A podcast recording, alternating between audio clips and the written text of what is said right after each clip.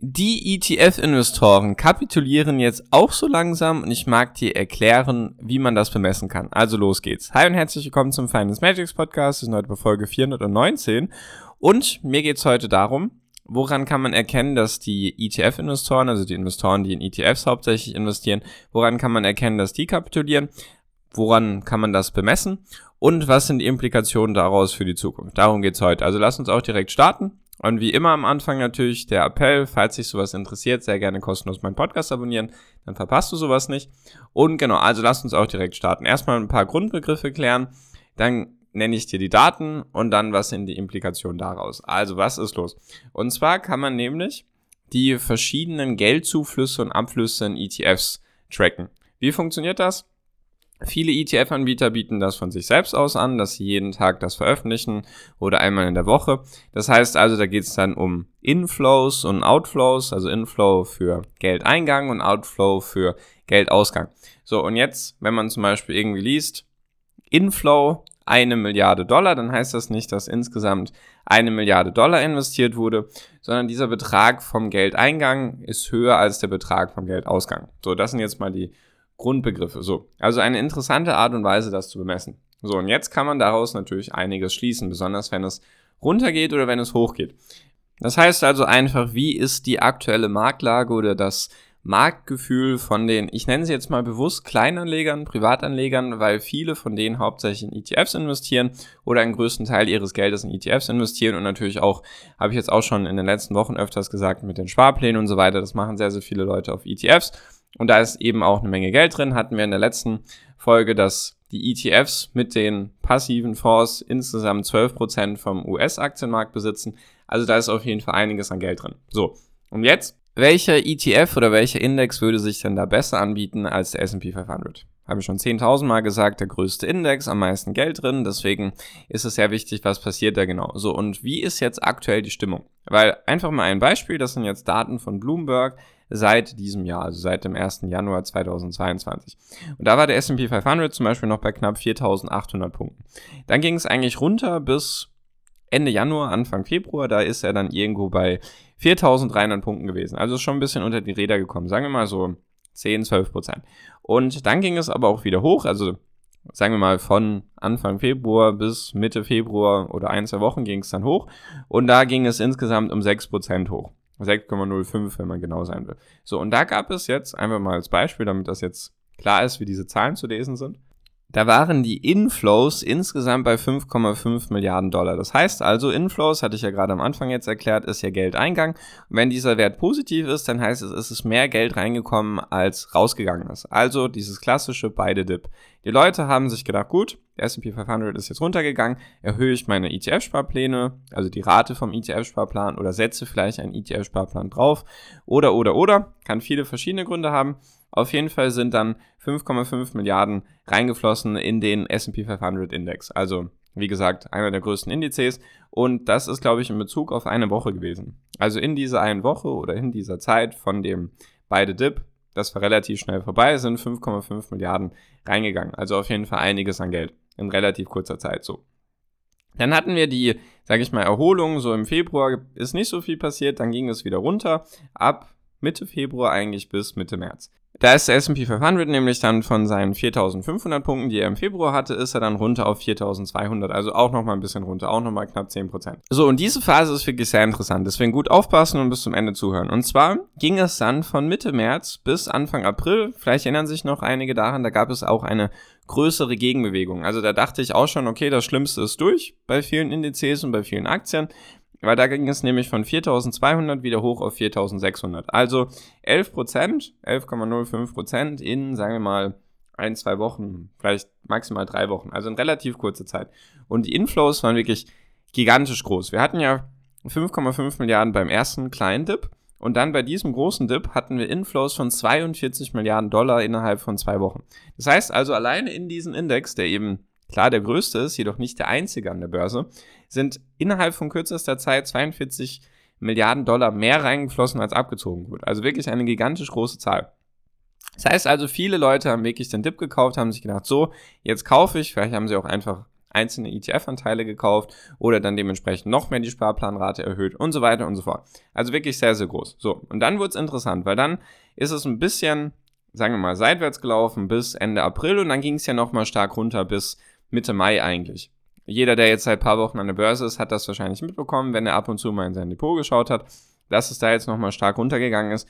Von 4.600 Punkten beim S&P 500 auf unter 4.000, also 3.900 in etwa. Also wirklich ein sehr, sehr starker Abverkauf beim S&P 500. Das waren fast 20% in relativ kurzer Zeit. Also sagen wir mal, Hochpunkt war Ende März, dann ist es ein bisschen seitwärts gelaufen und dann bis eigentlich Mitte Mai, Ende Mai ist es dann innerhalb von wirklich relativ kurzer Zeit um 15 bis 20% runter. So, und dann hat sich noch mal erholt von 3900 auf 4200 Punkte, also auch nochmal 7,0% in etwa. Also 7% ist es dann nochmal hoch. Und da waren die Inflows auch nochmal sehr, sehr groß. Also wirklich auch verhältnismäßig nochmal sehr, sehr groß. Und zwar in relativ kurzer Zeit wieder, ein, zwei Wochen. Das sind immer relativ kurze Gegenbewegungen gewesen und so weiter. Also innerhalb von ein, zwei Wochen war das wieder abgefrühstückt, sage ich mal. Und auch da nur noch mal ins Verhältnis gesetzt. Beim ersten Dip waren es 5,5 Milliarden, beim zweiten waren es dann 42 Milliarden Inflows und jetzt waren es 30 Milliarden an Inflows, die in den S&P 500 ETF oder in den Index reingeflossen sind. Das heißt, auch da ist nochmal gut Geld rein, also wirklich eine große Summe. Und nur nochmal, um das klar zu machen, das heißt nicht, dass insgesamt nur 30 Milliarden rein sind, sondern dass 30 Milliarden mehr rein sind, als Geld abgeflossen ist. Weil es gab auch sicherlich viele, die dann eben ihre Gewinne mitgenommen haben in der kurzen Zeit oder dann vielleicht doch das Handtuch geschmissen haben in dieser Zeit.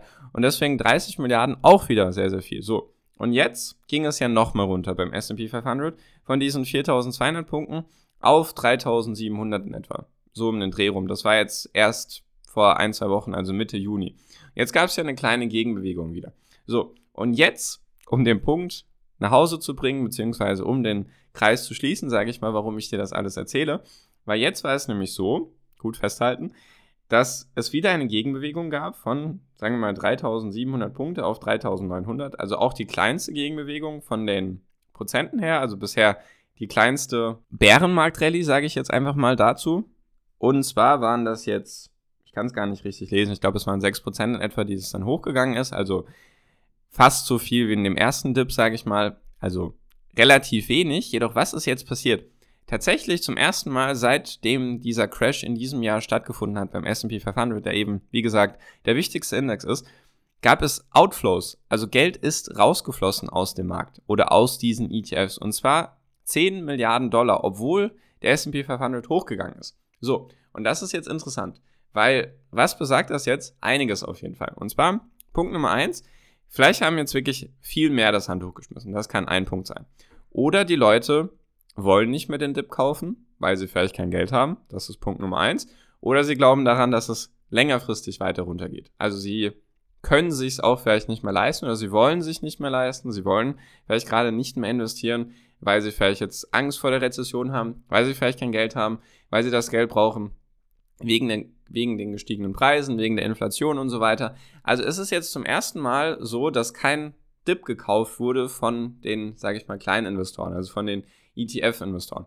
Jedoch ist der Kurs trotzdem gestiegen. Woran kann das sein? Oder woran kann das liegen? Bevor jetzt jemand die Hoffnung hat, ja, das große Geld ist reingeflossen. Es kann auch ganz simpel sein, dass einfach das große Geld Short-Position hatte und jetzt diese Short-Position auf einmal wieder covern musste. Also das heißt einfach, dass sie die Short-Position, die sie hatten, jetzt verkauft haben teilweise, um dann eben Gewinne zu realisieren und dann müssen sie ja wieder Aktien kaufen, damit sie die zurückgeben können, weil sie sich ja die Aktien immer leihen, wenn sie Short gehen. Das kann eine Idee sein. Natürlich kann es auch sein, dass vielleicht jetzt das große Geld, nachdem sie gesehen haben, okay, die kleinen Investoren geben jetzt auf, dass sie sich denken, okay, jetzt kaufen wir. Das kann natürlich ein Grund sein. Oder ein anderer Grund, der auf jeden Fall negativer ist, ist ja, dass die Gegenbewegung bisher am schwächsten war. Das heißt einfach, dass die Leute nicht mehr Aktien kaufen wollen und deswegen war die Gegenbewegung kleiner und die Leute haben einfach ihre Gewinne mitgenommen, weil sie Sorge hatten, dass es jetzt wieder direkt runtergeht. Weil vielleicht hast du ja sowas ähnliches gemacht. Bei mir war es jetzt ähnlich in den letzten ein, zwei Wochen.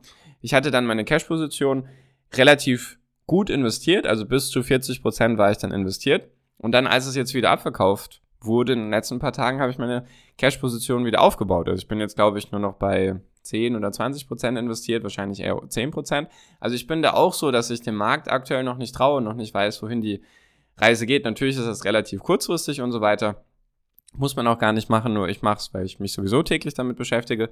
Nur, es kann auch einfach sein, dass die Leute Angst haben vor weiter fallenden Kursen, Angst haben vor der Rezession und dass sie vielleicht auch einfach schlicht und weg kein Geld mehr haben für Aktien. Wegen den gestiegenen Preisen, wegen der Inflation und so weiter. Und natürlich auch, weil sie vielleicht endlich mal Gewinne mitnehmen wollten, wenn es da ein paar Gewinne zum Mitnehmen gab. Also einfach, weil die, ja, es gab wieder eine Bärenmarkt-Rallye und vielleicht sind viele Leute bisher, weil es gab ja jetzt schon drei, vier dieses Jahr, also insgesamt vier bisher. Und vielleicht sind viele Leute bisher einfach immer investiert gewesen und dachten sich so, jetzt geht's hoch, jetzt investiere ich das, was ich noch als Cash habe.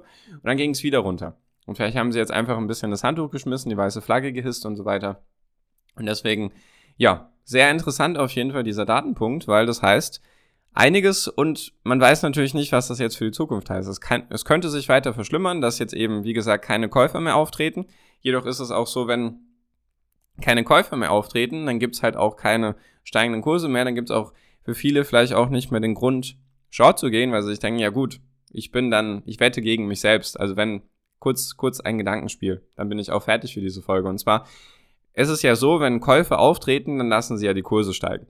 Und wenn jetzt das große Geld sich denkt, gut, das sind jetzt viele Kleininvestoren, dann wetten wir gegen die. Und dann machen sie, weil sie vielleicht mehr Kapital haben oder mehr Erfahrung, wie auch immer, drücken sie sozusagen wieder die Kurse und dann verkaufen ja vielleicht viele Privatanleger wieder, weil sie in Panik sind und so.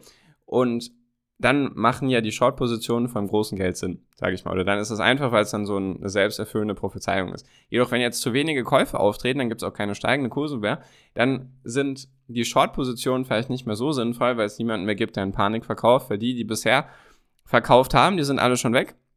Und wenn niemand Neues auftritt, dann, ja, gibt sozusagen niemanden, den man mehr in Panik versetzen kann. Deswegen, vielleicht gibt es da gerade aktuell eine, eine eine Veränderung in der Mentalität, dass die Privatinvestoren sich denken, gut, ich kaufe jetzt keine Aktien mehr, ich kann sie mir jetzt nicht mehr leisten. Jedoch, dass dann vielleicht eben auch eine Umkehr bei den großen Geldgebern oder beim großen Geld stattfindet, dass sie sich denken, gut, jetzt ist der Boden erreicht, jetzt will niemand mehr kaufen. Vielleicht sollten wir jetzt mal unsere Position wieder eröffnen, beziehungsweise unser Kapital investieren, weil wegen der Inflation frisst ja die Inflation auch das Kapital, was gerade auf der Seite liegt. Ich hoffe, der Gedanken oder der Gedankengang hat Sinn gemacht für dich und du hast ein bisschen was verstanden und natürlich eine interessante Datenquelle. Deswegen, falls ich da in Zukunft noch was habe, werde ich das natürlich im Podcast mit dir teilen. Deswegen auch sehr gerne kostenlos den Podcast abonnieren, dass du sowas nicht verpasst. Und auch noch ein kleiner Appell an dich. Der erste Link in der Podcast-Beschreibung ist der Link zu meiner WhatsApp-Gruppe. Da darfst du auch gerne kostenlos beitreten. Kannst du dich mit anderen austauschen und auch mit mir in Kontakt kommen. Falls du Fragen hast zu meiner Strategie, was ich gerade aktuell kaufe, auch abseits des Aktienmarktes, sehr gerne einfach bei mir melden. Und damit bin ich jetzt auch schon fertig für diese Folge. Bedanke mich ganz herzlich für deine Aufmerksamkeit bisher und wünsche dir jetzt wie immer noch am Ende einen wunder wunderschönen Tag, eine wunderschöne Restwoche. Genieß dein Leben und mach dein Ding. Bleib gesund, pass auf dich auf und viel finanziellen Erfolg dir. Dein Marco. Ciao, mach's gut.